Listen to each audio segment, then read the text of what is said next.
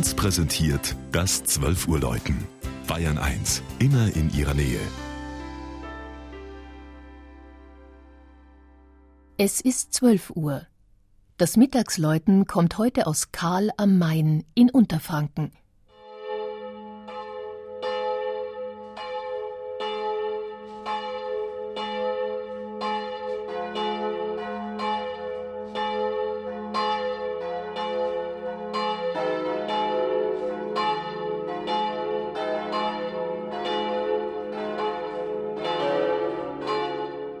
Genau wie das Dorf heißt auch der Fluss, der sich ganz im Südwesten des Landkreises Aschaffenburg in den Main ergießt. Mit gerade einmal 102 Meter über Null ist der Mündungsbereich der Kahl sogar tiefster Punkt Bayerns. Westlich davon hat sich das Dorf ausgebreitet, das unmittelbar an der Landesgrenze zu Hessen liegt. Ein 1830 als Zollstation errichteter Sandsteinbau dient als Rathaus – Unweit davon hat Karl am Main vor 60 Jahren mit einem monumentalen Sandsteinhasen, seinem alten Spottnamen, selbstbewusst ein Denkmal gesetzt. Denn die ehemals armen Sandhasen waren wohlhabend geworden. Äcker, die kaum Ertrag brachten, wurden im Betonzeitalter plötzlich als Sand- und Kiesgruben zur Geldquelle.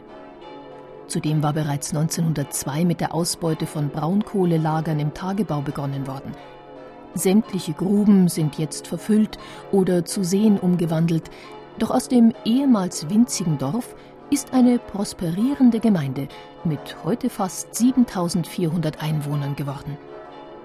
Etwa zwei Drittel davon sind katholisch und auch an ihrer Pfarrkirche wird die rasante Entwicklung der Gemeinde deutlich.